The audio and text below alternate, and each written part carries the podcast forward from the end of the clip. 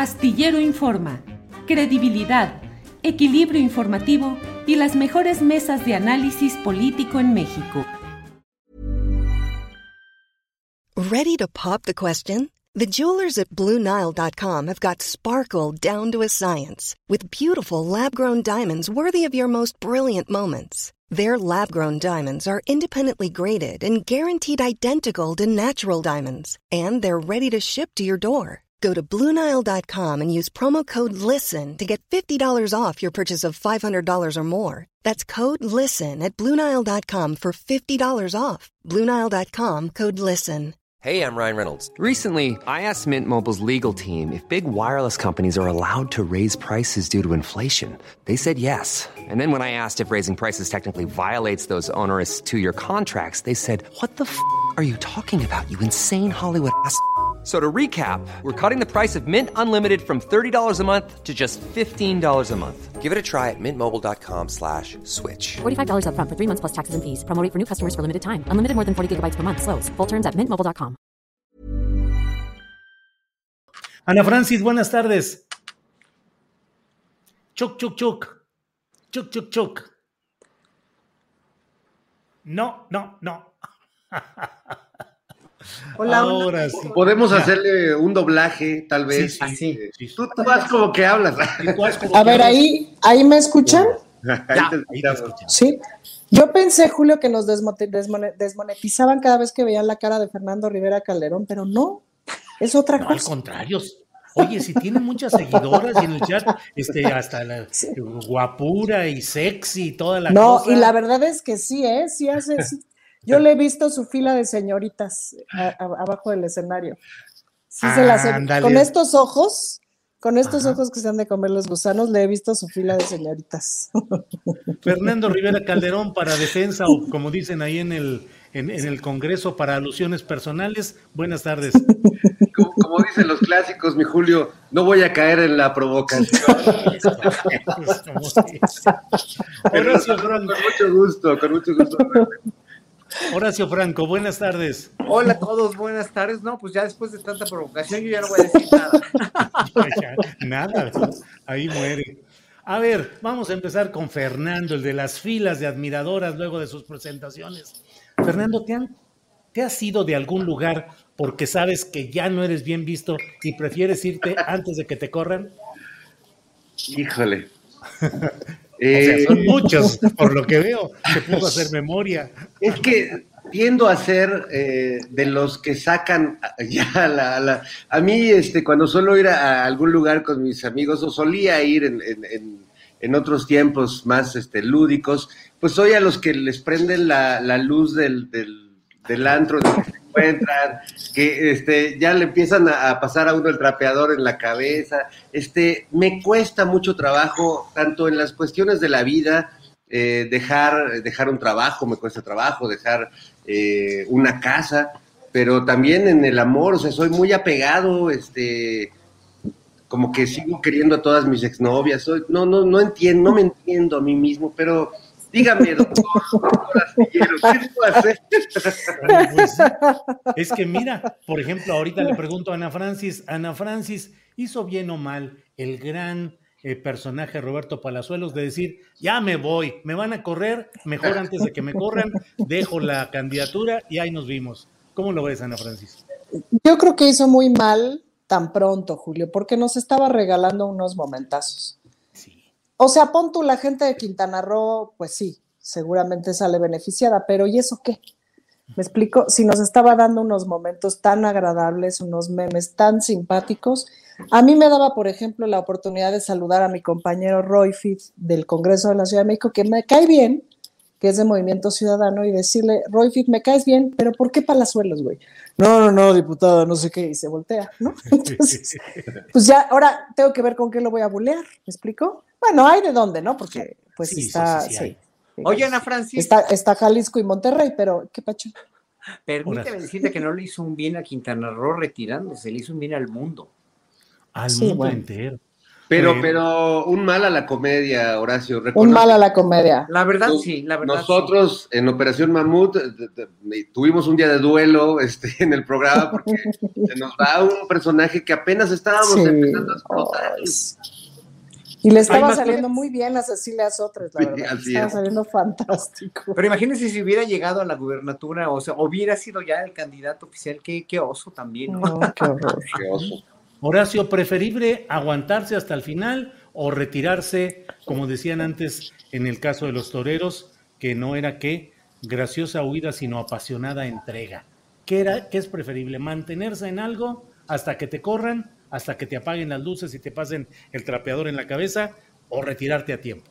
Yo creo que es más sano retirarte a tiempo cuando eres consciente, cuando sabes precisamente que estás sobrando bien y que estás en un lugar donde, donde estás manejando las cosas bien y que tienes todo el derecho y toda la, la responsabilización de tu puesto, de tu cargo, de tu carrera, de todo, que tienes, cuando eres cantante, que tienes tu voz bien colocada todavía, cuando eres flautista y puedes soplar, ¿no? Como yo, Ujú. cuando eres, o sea, cuando estás bien de tus facultades, eh, hay que llevarlo hasta donde sea realmente digno y donde hagas un buen papel y sepas que ni te están comiendo el, manda- el mandado, ni te están, ni te están achacando cosas que, de las cuales no tienen por qué achacarte. Y sabes qué es lo más patético? Que olviden tu historia personal, o sea, tu, tu trayectoria. Había un director muy un grandioso director, Luis Herrera de la Fuente, al cual yo respetaba muchísimo, de veras muchísimo, ¿no? Porque en los años 60 tuvo una carrera verdaderamente maravillosa y magistral y era un gran director en los años 50, 60 y ya todavía hasta los 70.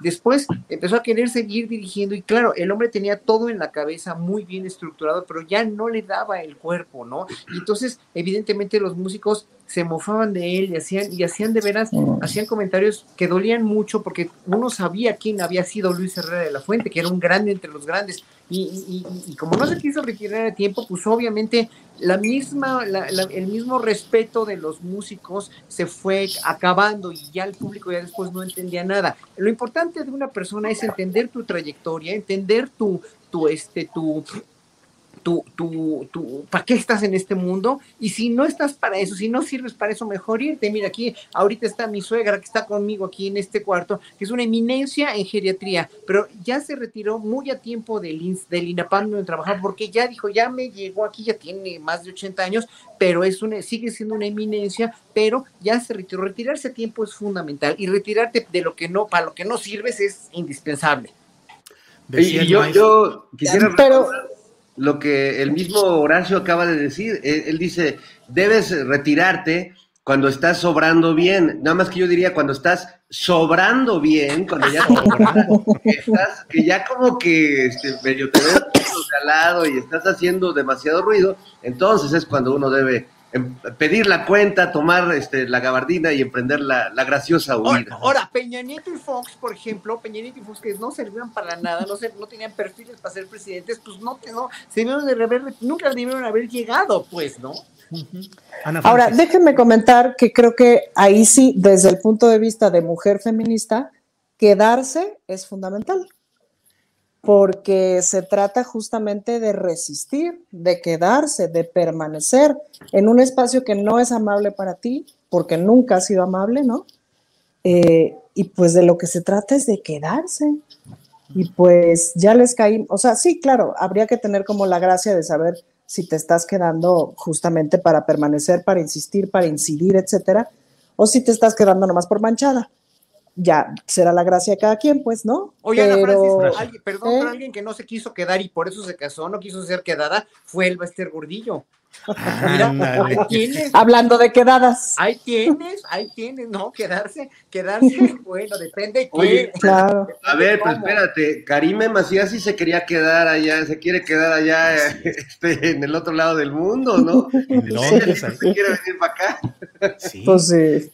Sabia virtud de conocer el tiempo, a tiempo amar y desatarse a tiempo, decía el maestro Renato Leduc. Como dice el refrán, dar tiempo al tiempo, que de amor y dolor alivia el tiempo. ¡Sas, mano! Eso decía. Fern-. ¿Algo querías decir, Horacio? No, no, nada, Ah, nada, nada. Sí, sí.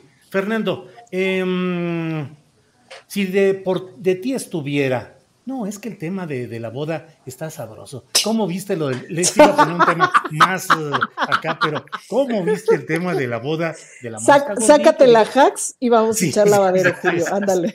Digo, sin entrar a la cuestión, digo, ¿qué opinas de eso, Fernando?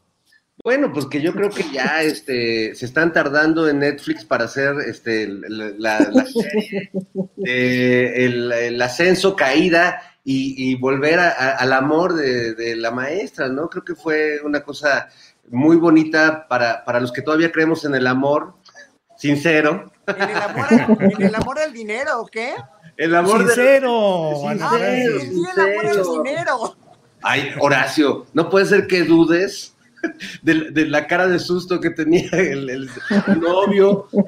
Obviamente, como todos los novios, que estamos asustados, ¿no? Sí, no, que estamos muy emocionados, sí. Unos más que otros.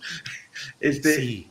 Pero bueno, este, creo que fue una gran estampa, Julio, de cómo incluso el personaje más vilipendiado, más golpeado en un momento, más cuestionado y con, con muchas, eh, con mucha cola que le pisen, se puede volver de pronto la protagonista de una historia de Disney.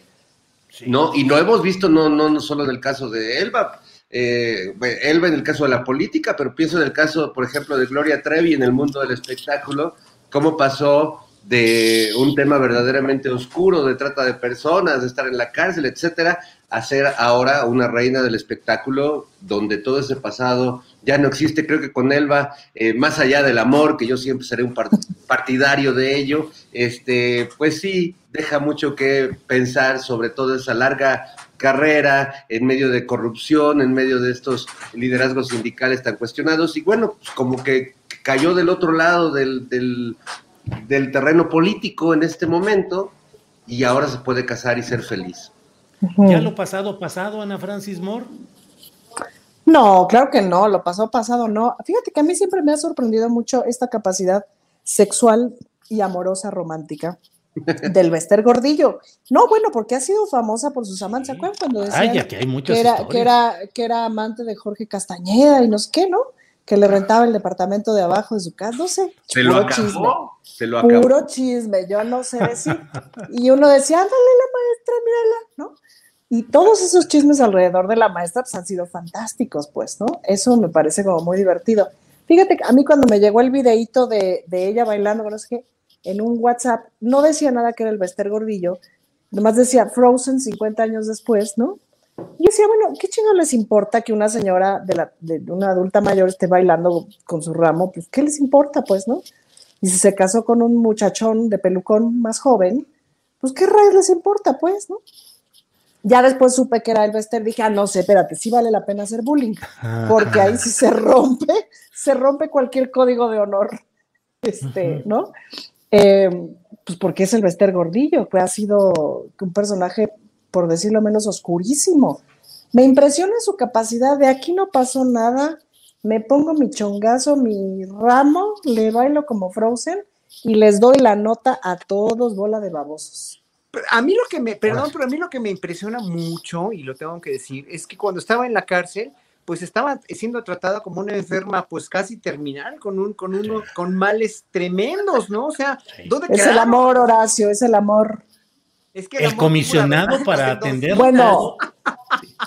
Horacio, Horacio. Dicen, dicen, perdón, más interrumpo tantito, dicen, este, personas que la han conocido, amigas mías, yo no la conozco, pero personas que la han conocido, amigas mías, que dicen que es una mujer muy interesante, pues, ¿no? O sea, que platicas con ella y se te cae la baba de lo interesante que es, pues, ¿no? Te de que te convence. No lo dudo. Te enamoras. No, lo dudo, o sea, no lo dudo de las capacidades intelectuales y las capacidades este, de, de, de, de, inteligencia. Es una mujer muy lista y muy inteligente y muy aguda. No lo dudo ni tantito. Pasadita de lista, de hecho.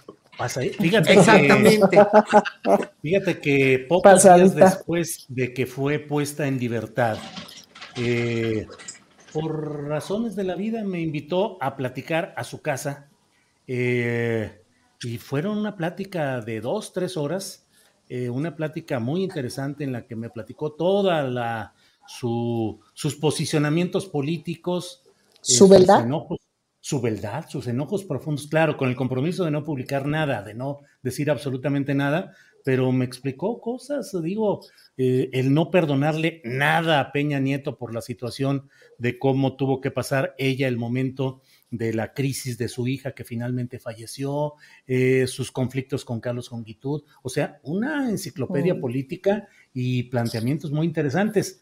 Luego, o en otra ocasión, volvió a, a- a invitarme. Digo, eran días en los cuales llegaba por la puerta, eh, tiene una puerta en su departamento, una puerta lateral, y allí estaba un policía de la, de la federal que estaba cuidando que no se fuera a escapar porque todavía estaba sujeta a este proceso. Oye, Julio, Claro. Julio, perdón, Sí. eh, ¿estás seguro que su interés era eh, estrictamente periodístico? En mi caso sí, en mi caso sí, yo no reúno los requisitos de los otros eh, galanes y personajes. Yo tengo una discapacidad facial que no me permite entrar en esos terrenos. Entonces, sí estoy seguro que era puro interés periodístico. Muy bien. Pero pláticas muy interesantes. Perdón, Horacio, estabas tú hablando sobre... No, no, no, nada, nada, nada, nada. Yo ya, yo ya di por terminado mi, mi asunto. Te, Oye. te digo, bueno, es una mujer muy lista, muy inteligente. Eh, pues, te- podrá estar muy bien preparada, pero pues bueno, estuvo en la cárcel tanto tiempo y aparte le hizo mucho daño al magisterio. Y eso es lo más triste del mundo.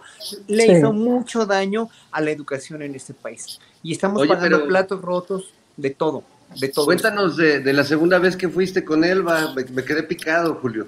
No, no, no. Tú ya tienes un interés. Lo mismo, platicar, platicar. Tenía Es interés de periodístico, Julio. Interés periodístico. Ah, y estaba ella ya entonces, eh, me comentó que estaba viendo sus abogados, entre los cuales estaba Luis Lagunas, que estaba ahí presente, para que no tengas malos pensamientos, Fernando. Estaba Luis Lagunas, su ahora esposo, fue con quien se hizo toda la, la- la Ah. invitación y, y él estaba ahí eh, en una oficina adjunta, ahí a un ladito tenía una pequeña oficina. Este, y estaba ya negociando, eh, viendo si había una negociación para escribir su biografía para una cadena o una plataforma como Netflix. Ah, mira. Desde entonces. Pues es que no ahí es donde. Es Sí, que ahí es así donde. es. Pues imagínate. Fernando Rivera, pero mucho amor en escenario de veras. O sea, por un lado, digo, el amor del Baester con su esposo Luis Lagunas, eh, muchos, muchas situaciones de amor que nos llevan a situaciones también en las cuales hoy en las redes sociales y en la política todo está muy complicado. Comenzábamos preguntándonos eh, de dónde hemos estado y nos han votado o nos hemos ido antes de tiempo. ¿Tú votarías hoy de la agenda de la discusión pública el tema Loret José Ramón López Beltrán, Fernando? Por, por, por el bien del país, sí, por el bien de la comedia, no. O sea, También. hablando de. Es que ese es un amor tóxico muy, muy, muy padre, ¿no? O sea, sí están. No se sueltan. A, a veces. eh, eh, Por el bien de la comedia, primero los personajes. Sí, por el bien de la comedia, primero los personajes. Y, y- y bueno, pues no puede ser más radical ese enfrentamiento, ¿no? No ha habido, creo que un solo día, las últimas dos semanas, que el presidente no mencione a Loret. Y bueno, Loret lleva tres años mencionando todos los días al presidente y asegurando que con esa nota que publica diario desde hace cada tres años va a derrocar al régimen. No lo logra, pero vaya que se esmera. Eh, eh, entonces, bueno, desde el lado de la comedia, sin duda, es algo que nutre mucho, pero la verdad es que no abona a los temas que realmente creo que son importantes para todos en, en este país. Eh, creo que hay muchos temas urgentes, muchos temas eh, donde a mí me gustaría ver al presidente mucho más atento que distraído, pues en una cuadrilla de medios que eh, durante mucho tiempo se repartieron el pastel de, la verdad en este país y que ahora pues golpean todos los días. Pues ya sabemos que Reforma, que el Universal, que Latino se dedican básicamente más que a hacer periodismo a golpear todos los días al, al- al gobierno, Eh, como lo dijo Alarraqui, pues es importante decir mentiras para derrocar al régimen. Entonces, bueno, eh, ya sabemos cómo, cómo está funcionando. ¿Por qué eh, este énfasis cotidiano? Yo entiendo que al presidente le gusta enfrentar, tener ahora sí que al toro por los cuernos, tener delimitado al enemigo y tenerlo bajo la mira, pero que, que no se le olvide que también, como él mismo lo dice a la hora de enfrentar a estos intereses, a estas empresas eh, mediáticas, pues que representa un movimiento que tenemos intereses no solo de que se transformen los medios de comunicación, sino muchas otras áreas donde hay dudas, donde hay inquietudes, donde valdría la pena que ese ejercicio de comunicación que hace todos los días, pues lo abocara más eh, eh, en esas cuestiones. A mí sí me parece que ha desgastado, que está llegando demasiado lejos y que está estirando la liga de esos medios que cada vez se victimizan más, que están tirándose al suelo y que están generando eh, un discurso muy perverso y una relación muy perversa entre la crítica que hace el presidente a estos cuantos empresarios, que son una especie de oligarquía mediática, que se quieren disfrazar de los periodistas que están asesinando en estados de la República cotidianamente, que no tienen nada que ver con, con, estos otros que están encumbrados en medios de televisión muy importantes, ganando salarios que jamás jamás de los jamás es un periodista, un reportero de, los compañeros de a pie que están trabajando en todo el país y que están eh, expuestos a esta violencia, pues jamás ganarán en toda su vida. Gracias, Fernando. Eh, Ana Francis Moore se ha vuelto una relación tóxica este asunto mañanera López Obrador. Eh, Carlos Doret de Mola. Uf, no sé si se ha convertido en una relación tóxica. Puede ser que sí. A mí sí ya me gustaría expulsar el tema. Em, pero quizás mi opinión está un poquito sesgada porque me cansa mucho los martes y los jueves en el Congreso que pues hacen todo tipo de argucias legales, de argucias legislativas para poner un tema y de pronto en eso se van un montón de horas de conversación, de discusión, que no de debate. Y siempre acaban hablando del tren Maya o del aeropuerto, ¿no? A propósito de la ivermectina, vámonos hasta el aeropuerto porque no hay interés de una agenda. Entonces, pues es poco interesante y es aburrido. Em, y en ese sentido, sí, me, parecería, he escuchado a muchos que hablan de justo dejarle de dar foco a Loret, dejarle de dar foco a estos medios. Em, creo que la pregunta que yo me hago más que tener una respuesta es, ¿cómo les dejas de dar foco? Pero además, sigues insistiendo y sigues poniendo por delante este entramado de medios y este, esta nata desinformativa que existe, pues, ¿no? Cómo la desvelas, cómo la muestras, cómo la exhibes, pero dejas de hablar de ellos. Esa sigue siendo como, como la duda, como el dilema, porque de que existe, existe, y de que hace mucho daño, hace mucho daño, de que genera caos y genera esta cosa del sesgo de confirmación, pues, ¿no? Em, en los chats de WhatsApp de pronto me da por la discusión y entonces yo les preguntaba en un chat que tengo con muchas señoras, les decía, pero de veras no les molesta, o sea, no les molesta que Carlos Loret es este señor de Florence Cassés, es este señor de Frida Sofía, es este señor que, me, explicó, es ese güey. O sea, pues está súper desprestigiado, o sea, lo de Frida Sofía es terrible, Julio. No sé si tú te acuerdas de esos días. Yo me acuerdo muy bien de esos días y me da, no sé cómo decirte, es como, es como de estas obras, de estas obras terribles de Valle Inclán, en donde sale lo peor de los seres humanos, pues, ¿no? Es, es miserable sobre miserable, pues, ¿no? Em, y lo de Florence Casas ya ni se diga, eh, pero, pero lo de Frida Sofía es terrible. Sí. Y entonces de pronto es así como de, y resulta que que creen honestamente que podría ser un cierto líder de la libertad de expresión, como que me, me no, no lo comprendo, en mi pechito no comprendo cómo, cómo, cómo se puede, o sea, cómo, cómo puedes juntar esas cosas. Sí. Me escapa de entendimiento. Gracias, Ana Francis. Eh, Horacio Franco, dos cosas. Uno, el propio presidente de la República construyó la plataforma que ha encumbrado, si así lo consideramos en términos mediáticos y de resonancia incluso internacional, a Carlos Lórez de Mola? Una pregunta. Y la otra pregunta, eh, ¿el presidente de la República es correcto que esté pidiendo que se develen los ingresos personales de ciertos periodistas o de personas en lo general?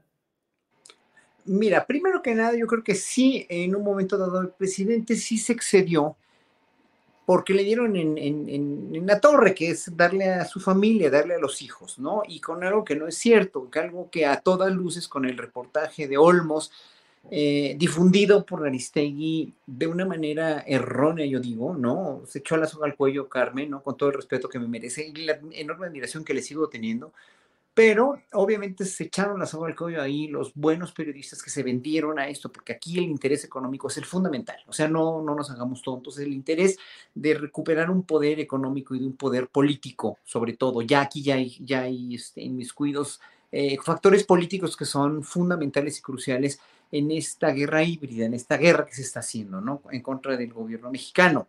Ahora, eh, obviamente sí, para mí que fue ya un exceso, yo ya no, este, ya no le daría tanta importancia a Loret de Mola, ya, ya, o sea, ya como que el tema ya se desgastó mucho y además Lore de Mola va a seguir, va a seguir y va a seguir y va a seguir haciendo de las suyas. Eh, Claudio X González y su, asociación civil, bueno, con Mario Amparo, van a seguir tratando de golpear, van a seguir tratando de denostar y de que la opinión pública opine pestes de AMLO, etcétera, etcétera, ¿no? Y van a seguir levantando noticias falsas. O sea, eso ya nos acostumbramos, ya está ahí.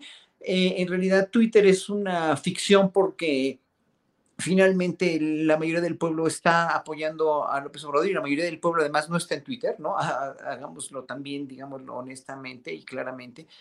Y, por otro lado, el hecho de, de que AMLO quiera que, que Loret de Mola acceda por, ah, por eh, de facto ya a que se revelen sus ingresos, pues mira, eh, como lo dijo él, ¿no? Y había, pensándolo muy fríamente, o sea, si, se desvelan o se develan eh, los honorarios de los futbolistas, si se develan los honorarios de los grandes este, personajes del rock o de, la ópera incluso, ¿no? Yo he dicho aquí que, y porque lo sé, ¿no? A Pavarotti pues, se le daba un, un, un, dineral aquí, un millón de dólares por concierto y aparte pues ahí hacían grandes negocios los que lo traían, pero no era, no es, bueno, obviamente, porque no se develan los honorarios también de, los periodistas o de la gente encumbrada. Y en realidad yo creo que se debería, debería ser público los salarios de todo el mundo, no nada más de los, este, de los funcionarios públicos o de las estrellas. De todo el mundo, del ciudadano en general, Horacio.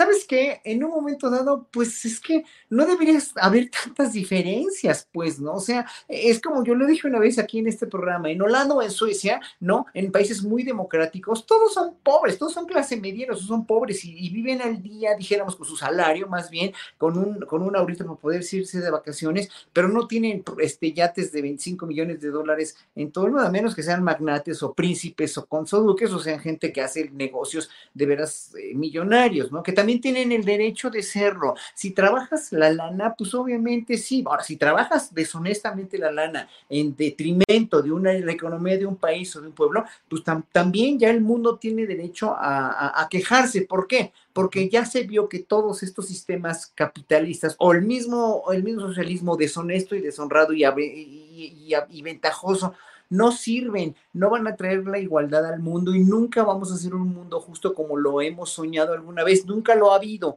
pero probablemente nunca lo habrá. Ahora, queremos que lo haya, que, que, haya un mundo realmente con la riqueza repartida justamente. Entonces tenemos que luchar por eso los últimos, estos años, digo, los próximos 25 años, para que el mundo dé un giro y sea gobernado de una manera diferente, sea administrado y gobernado de una manera diferente. ¿Cómo? Tiene que haber un detonador que imagínense, yo estoy fantaseando ahorita, pero puede ser el mismo, la, el mismo, la misma manera de gobernar de una economía como lo está viendo López Obrador de una manera mucho más regulada, porque cuando hay regulación en la economía hay mucho más repartición, que fue lo que hubo en estos países que mencioné, cuando hay regulación de todo, pero como no ha habido regulación y ha habido, solamente se cargó todo en favor de las empresas privadas aquí en este país y en otros también, en Estados Unidos igual, obviamente va a tener que haber una revolución lenta, pero segura como es la 4T, en ese sentido, una transformación de la manera de gobernar y de la manera de administrar este país. Ahora,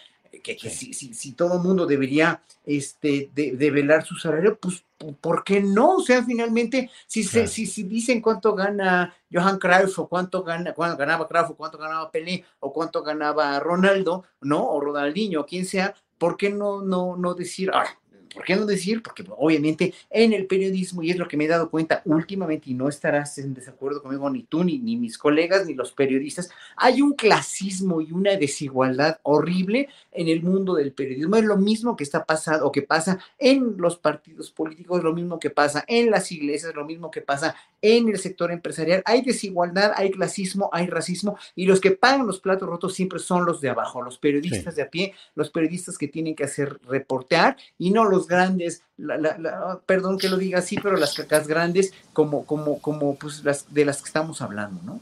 Bien. Horacio, gracias. Fernando Rivera Calderón, eh, ¿te parece bien pues esclarecer, difundir los ingresos de periodistas o de personajes de élite, por un lado, o de la totalidad, como el propio Horacio lo plantea, de la totalidad de los ciudadanos? No, no, no me, no me parece la totalidad de los ciudadanos y me parece bien quizás en casos donde hay, como, como sucede ahora, un conflicto de interés y donde hay una desigualdad radical que puede hacer inferir que pues no solo le pagan a uno por escribir una nota o hacer un reportaje, sino que uno está abanderando pues otra clase de causas más políticas y que hemos visto que en el periodismo hay muchos periodistas que pues el, salario que tienen del periódico donde escriben o del medio donde salen es como la propina de, la lana que realmente les llega por proteger, encubrir, hablar a favor de eh, determinados políticos.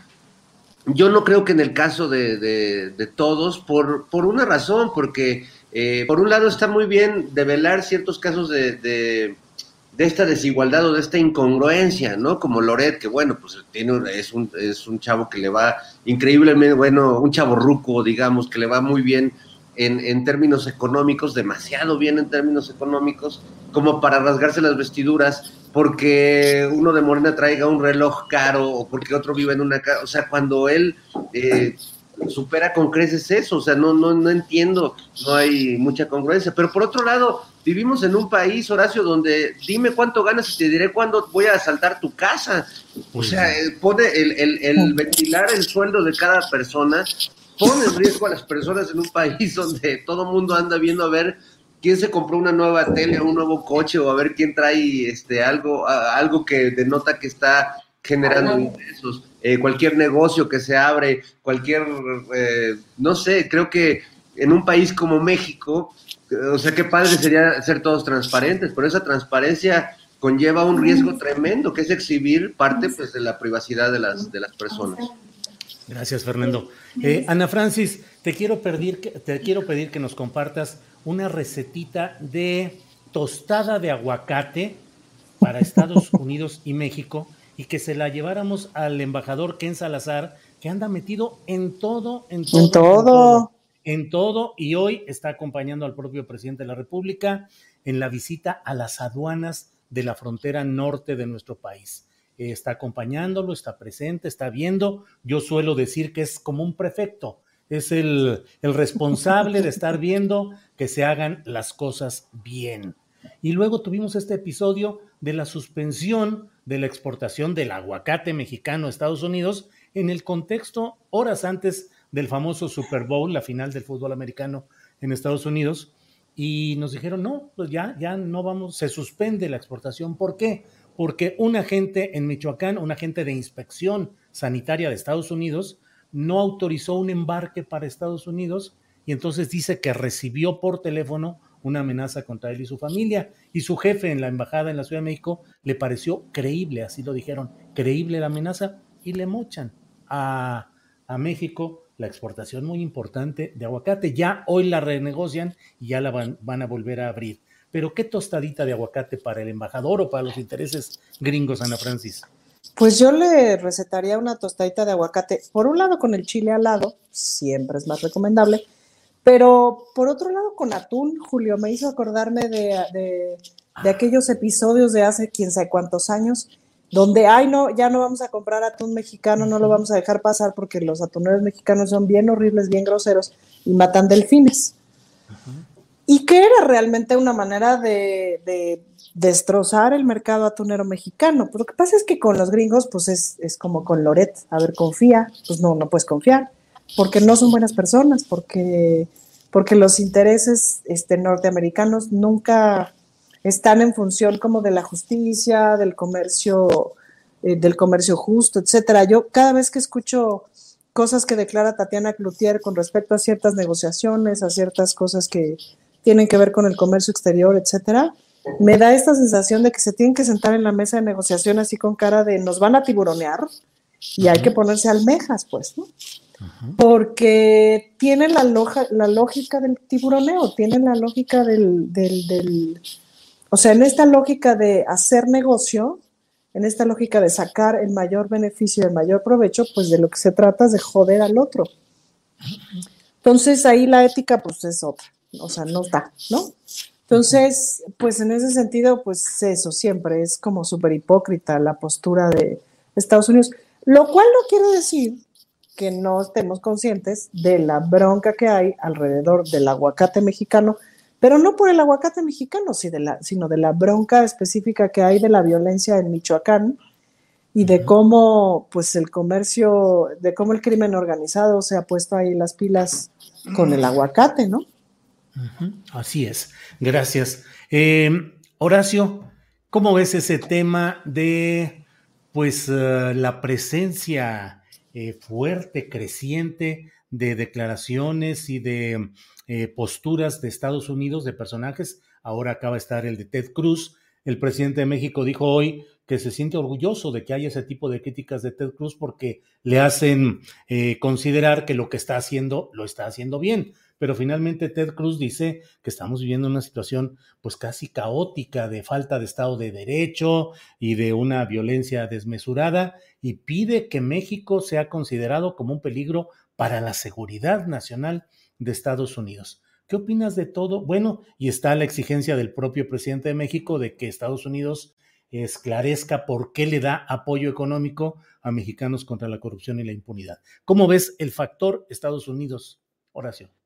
Muy contundente, viniendo de donde viene, de quién viene. Ted Cruz es un representante de la ultraderecha, del armamento, de las armas que se venden ilegalmente a México, del Partido Republicano, de todo lo que, de todo lo que implica eh, una colonización y un ver a México como un patio trasero, ver a México como un, país de inmigrantes que les son útiles eh, de una manera y los pueden vilipendiar y los pueden, los pueden discriminar de otra manera, ¿no? son, muy, son muy útiles los, los mexicanos, pero los odian y los detestan y critican todo lo que venga de ese país. O sea, Ted Cruz es el epítome, el punto cumbre de todo lo que no queremos en México y todo lo que nos ha afectado a los mexicanos, tanto en corrupción, en, la cuestión de la doble moral, el consumo de drogas, el armamento, bla, bla, bla. O sea, el que venga una crítica así de Ted Cruz, pues, eh, nos, debería, nos debería alertar, sí, pero nos debería tener sin cuidado y tendremos que saber ¿qué representa este señor? ¿No? Representa lo peor de los Estados Unidos, lo peor del fascismo gringo, o sea, los fachos gringos y la, cuestión de la ultraderecha, la doble moral, las armas, etcétera. La corrupción norteamericana, así metida hasta en los más terribles, los más profundos engranajes de la vida pública y privada también norteamericana, ¿no? La vida privada también de los norteamericanos es patética porque hay un índice de drogadicción y de doble moral y de cosas espantosas, ¿no? Eh, eh, obviamente. Bueno. You should celebrate yourself every day, but some days you should celebrate with jewelry. Whether you want to commemorate an unforgettable moment or just bring some added sparkle to your collection, Blue Nile can offer you expert guidance and a wide assortment of jewelry of the highest quality at the best price. Go to Bluenile.com today and experience the ease and convenience of shopping Blue Nile, the original online jeweler since 1999. That's Bluenile.com. Bluenile.com. Millions of people have lost weight with personalized plans from Noom, like Evan, who can't stand salads and still lost 50 pounds. Salads, generally, for most people, are the easy button, right? For me, that wasn't an option. I never really was a salad guy. That's just not who I am. But Noom worked for me. Get your personalized plan today at Noom.com. Real Noom user compensated to provide their story. In four weeks, the typical Noom user can expect to lose one to two pounds per week. Individual results may vary. Y por otra parte, eh, la carta que le envió Esteban Moctezuma a, la carta de, respuesta a todas estas cosas que le envió a, a Ted Cruz, es obviamente también pues una muy buena acción que yo celebro mucho. Es una carta muy bien redactada, con mucho, mucha entereza, mucho valor y muy bien poniendo los puntos sobre las sillas. Me da mucho gusto que Esteban Moctezuma haya salido a defender al país que tiene que defender y haya salido a defenderlo de la manera en que lo hizo. Entonces, en ese sentido, pues tenemos, vamos a estar eh, teniendo todavía los siguientes meses y años muchas injerencias de este tipo de, de, este tipo de personas que no quieren que esto cambie porque no les beneficia a ellos. O sea, el hecho de que no le beneficie precisamente a la gente de Claudio X González, a la gente del, del, PAN, es, es, decir, ellos, pues, ¿no? O sea, este es, es, es un circuito realmente que está tratando de dar un golpe muy bajo que, que, que incluye las empresas españolas, que incluye los empresarios españoles, los empresarios norteamericanos, el Washington Post, que, que que, obviamente pues aquí nadie lee en México, pero que bueno, dice lo que dice, evidentemente, pero que finalmente México sigue siendo México y el sistema administrativo actual mexicano no se va a hundir y no está excluyendo tampoco a la iniciativa privada de toda la, de toda la, este, y a la inversión extranjera también, de todo el florecimiento económico que puede haber. Es decir, el presidente López Obrador no está dando pasos para llevarnos a, una, a un comunismo, a la, a, la, a la Cuba o a la Venezuela o a, la Corea del Norte, y por eso tampoco pueden meter las manos tan a fondo, porque finalmente saben precisamente. Entonces, por eso es muy necesario que el presidente ya no se involucre más en casos tan, tan insignificantes. Yo los llamaría insignificantes y de de escaso valor, tan, tan mínimos, tan nimios como el de Loret de Mola. O sea, no vale la pena. El presidente es un estadista respetable y se tiene, y tiene que seguir actuando para el bien del país. O sea, la reforma eléctrica tiene que seguir la iniciativa privada no tiene por qué temer, no, no tiene por qué temer nada en cuanto a que van a perder, porque en este país nadie pierde. El problema es que unos ganaban muchísimo más y había mucha pobreza. Es, está encaminado este gobierno a solucionarlo. Ahora, si en dos años no soluciona nada, yo hablaré en contra de, de, cómo lo hicieron. Ahora sí me voy a volver detractor, pero no puedo porque vuelvo a decir lo mismo que dijo, que dijo Elguera. Yo no voy a tirarle mierda a un gobierno por el que siempre soñé durante toda mi vida y que está haciendo las cosas que yo esperaba que estuviera haciendo no más drásticamente, no lo está haciendo drástico, no está haciendo,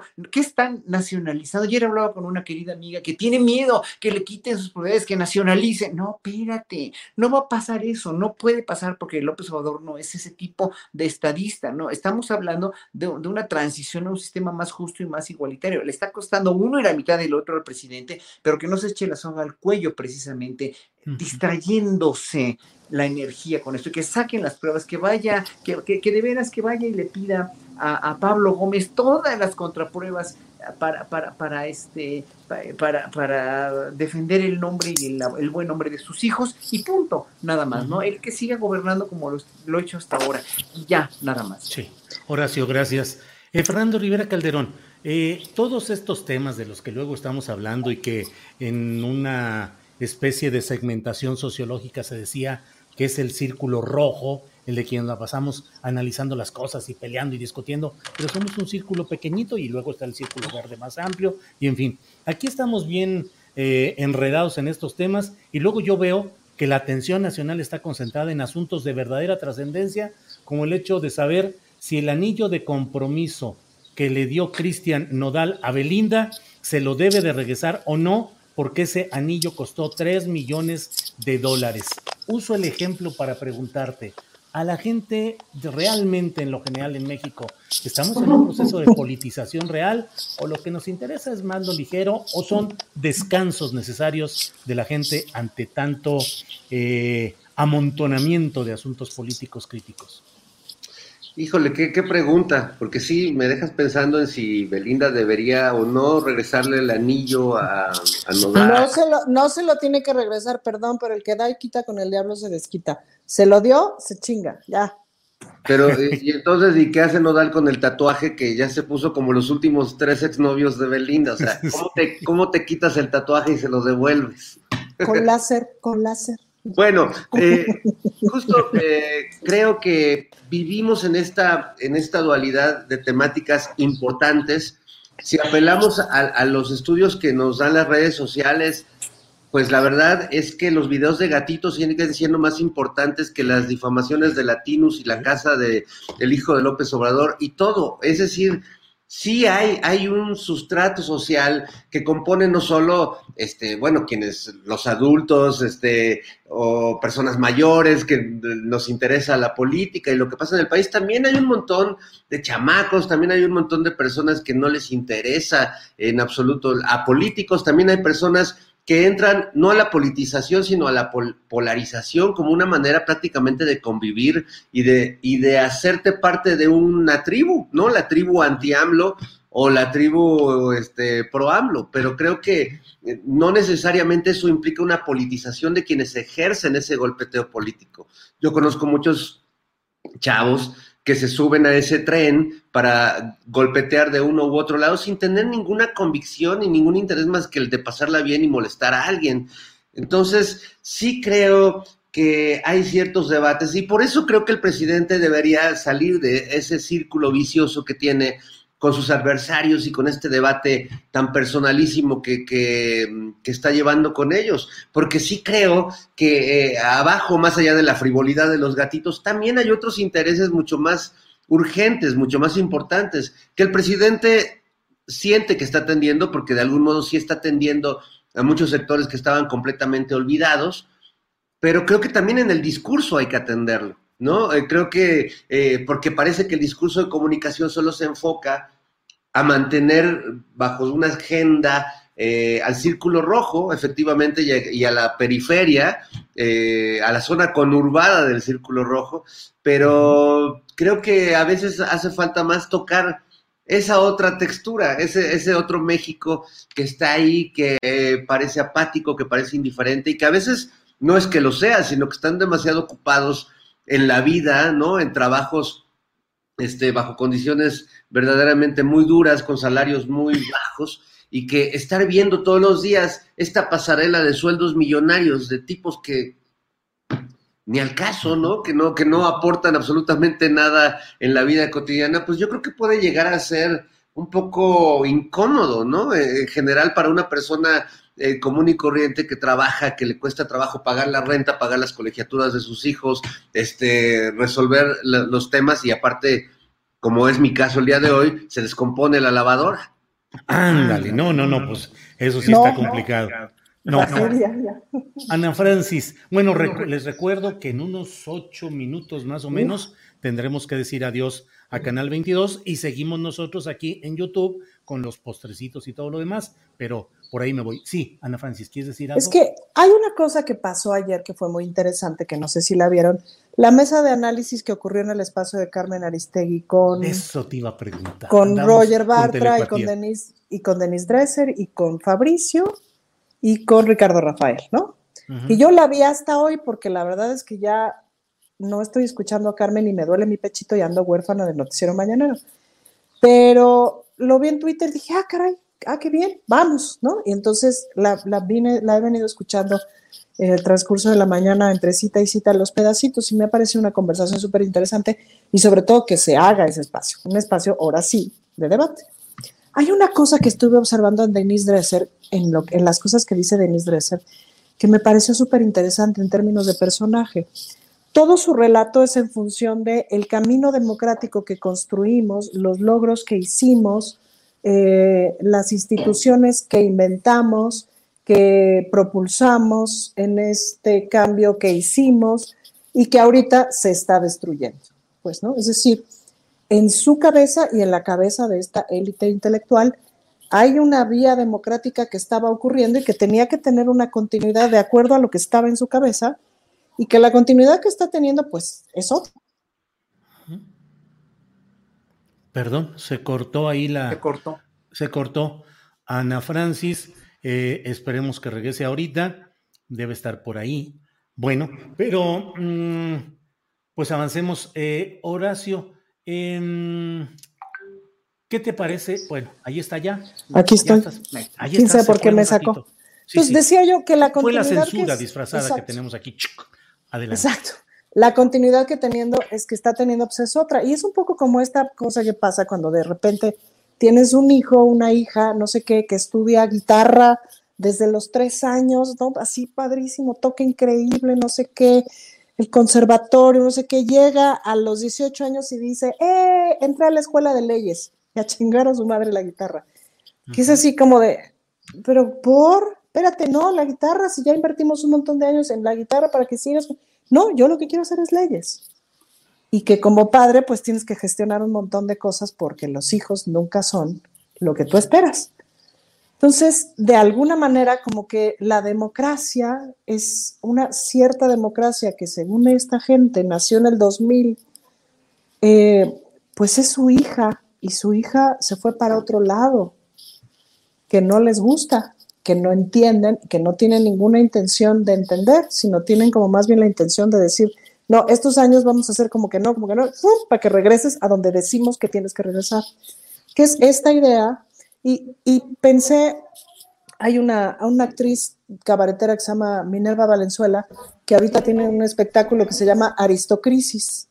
No tengo idea de qué va el espectáculo, seguramente está bueno porque ella es muy buena, pero me gustó mucho como el nombre, pues, ¿no? De pensar en esta, en esta crisis justamente de toda esta idea del país que no fue, que no era la consecuencia lógica de este cambio democrático con el INE y el INAI y, este, y la COFEPRIS y no sé qué, y todos estos mecanismos autónomos reguladores que van a ser un contrapeso con el Estado no sé qué, pero que a la hora que destapamos la cloaca, ¡zas! 60 millones de pobres. Entonces, pues, que dices, ah, pues no. Entonces, eso es muy interesante porque ahí hay un duelo, me parece, que no necesariamente hemos visto, pues, ¿no? Que toda esta banda está adolorida porque si bien es cierto que participaron de manera súper importante en lo que ahora está ocurriendo, pues ya no les están preguntando por dónde. Bien, Ana Francis, gracias. Nos quedan algunos pocos minutitos. Horacio, ¿hay politización en la sociedad mexicana? o es un desahogo eh, ligero, rijoso en ciertas ocasiones, con ganas de pasar el rato y desahogar, o sí hay una politización creciente? Horacio, tu micrófono, tu micrófono. Perdón, México son muchos. El México de la gente politizada que ve programas como el tuyo, como los de los otros youtubers, ¿no? Eh, Rompeviento, este, Serrano, etcétera, etcétera. Bueno, esos somos una, una, una, una, los mismos que siguen Aristegui también, ¿no? Son, son, son gente politizada, pero todo, todo el mundo habla como le va en la feria, todo el mundo habla además de dónde viene su, su problemática y su, su zona de confort, ¿no? Entonces, en un momento dado, cuando tú has vivido en un país tan dividido durante tantos años, porque la polarización sabemos que no es de hace tres años, sino desde hace 500, y ya viéndola más objetivamente, pues desde la guerra de reforma, desde la independencia ha habido una polarización enorme que antes callaban la boca a balazos y hoy pues no, ya, no callan la boca ni a tuitazos entonces, ¿no?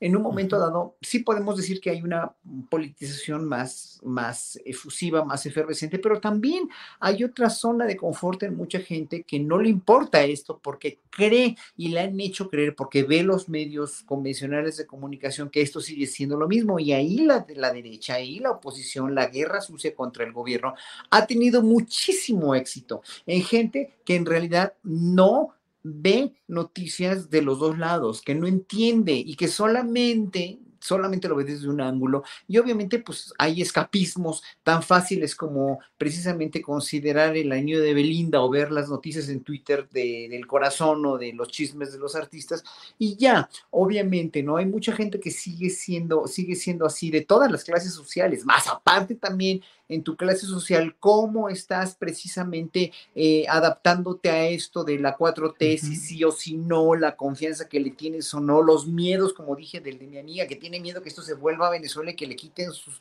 sus propiedades y que las, etcétera, etcétera.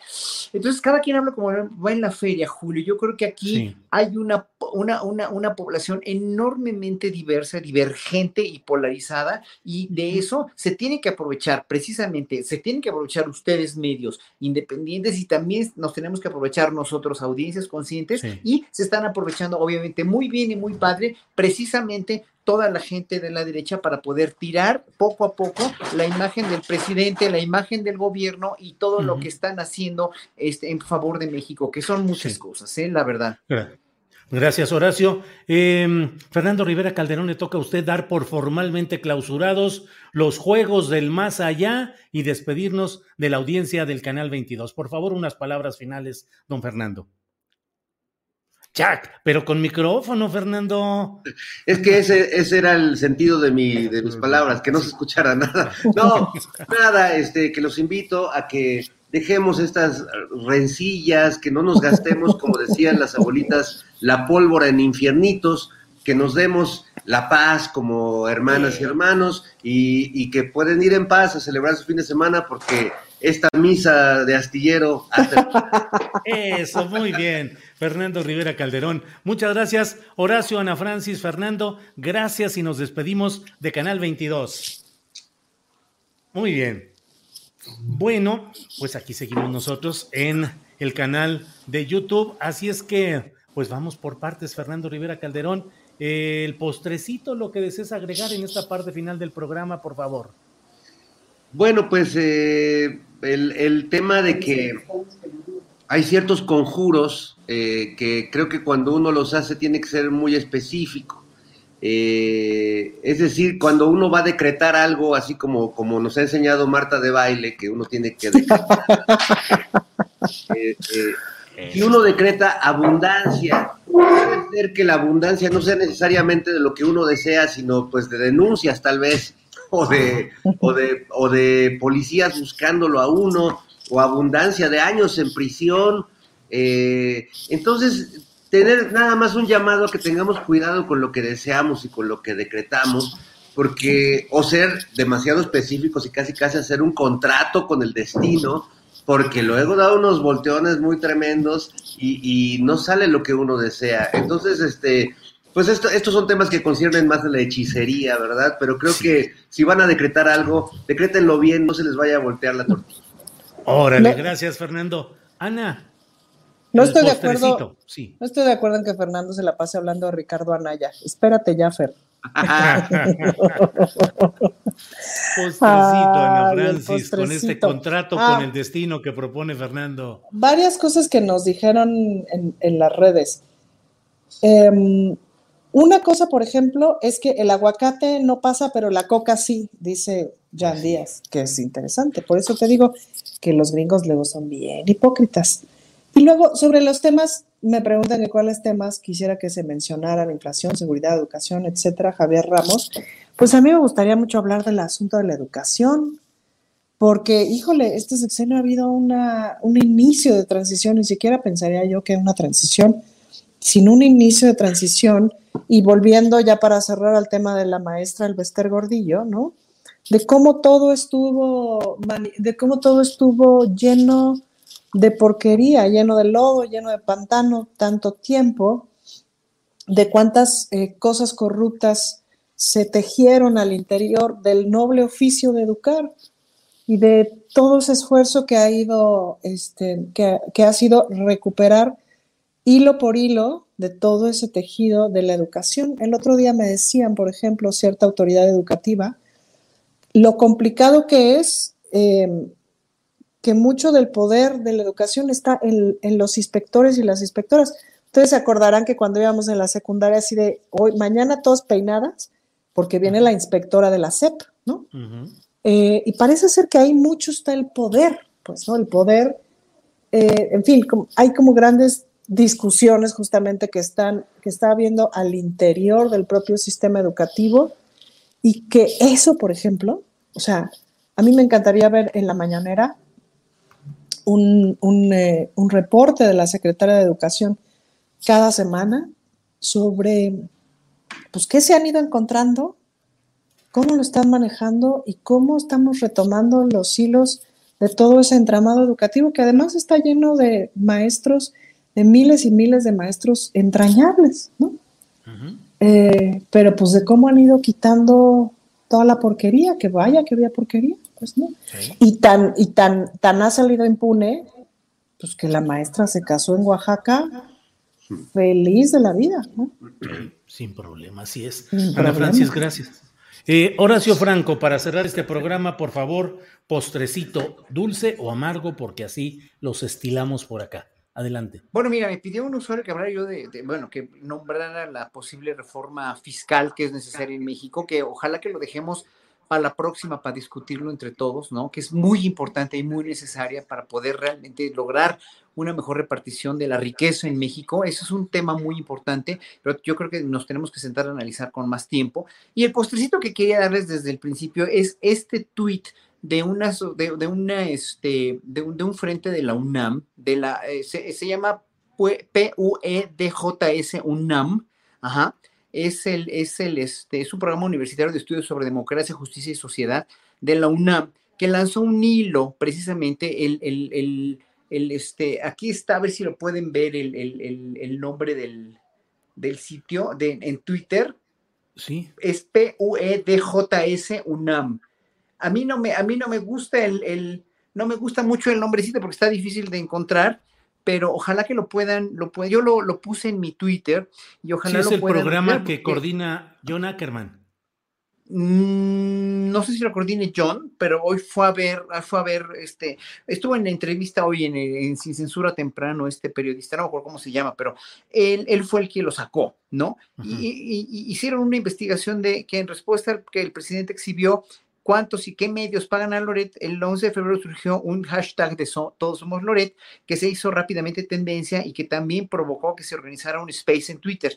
Y, y, y- dicen, obviamente, de dónde vino todo esto y, y- abren un hilo donde demuestran que obviamente pues, eh, todo lo que se compró, todo lo que se, todo lo que se malogró, dijéramos, y todo lo, en fin, yo se los recomiendo porque es un muy buen postrecito para aquellos que quieran ver o que quieran difundir que precisamente todo esto pues son, son cosas compradas, son cosas muy mezquinas y son cosas que finalmente pues es una minoría la que apoya este hashtag de todos somos Loret y que finalmente pues es todo, son, son todos tretas propagandísticas a la Goebbels de veras para, para tirar y tirar y tirar y tirar un, un este, el nombre o el buen nombre de, un, de una persona que como Andrés Manuel López Obrador y sí, en ese sentido sí lo creo, sí es muy provida y muy honesta en ese sentido. Y si los hijos ha- han hecho cosas indebidas o la familia ha hecho cosas indebidas, sí, que, que, que se investigue, porque le pasen la estafeta precisamente a la fiscalía o que le pasen la estafeta a quien la, la tengan que pasar, pero que no, evidentemente, no traten de manchar el nombre y la reputación como persona honesta al presidente, porque lo es que está haciendo él, en verdad, nadie ha tenido cara, ni Peña Nieto, ni Calderón, ni Fox, para decir, ¿no? Lo que, a ver, ¿por qué no dicen que ellos fueron muy honestos? Porque no lo fueron. A ver, que nos salgan a decir así como lo dice López Obrador, yo no temo nada porque soy honesto y me, me- he conducido toda mi vida con honestidad. Así que, y- y- y, pues sí, obviamente ahí no tiene cola que le pisen, pero pues quieren encontrársela, no se la van a encontrar a por más que quieran. Y creo que este, este hashtag, sí, es- Sí. este, perdón, este tweet de Sí. pues UNAM, que me parece un nombre, realmente se echaron la soga al cuello con esas siglas tan, tan desafortunadas, ¿no? Deberían de hacerlo de otra manera para que tuvieran más seguidores.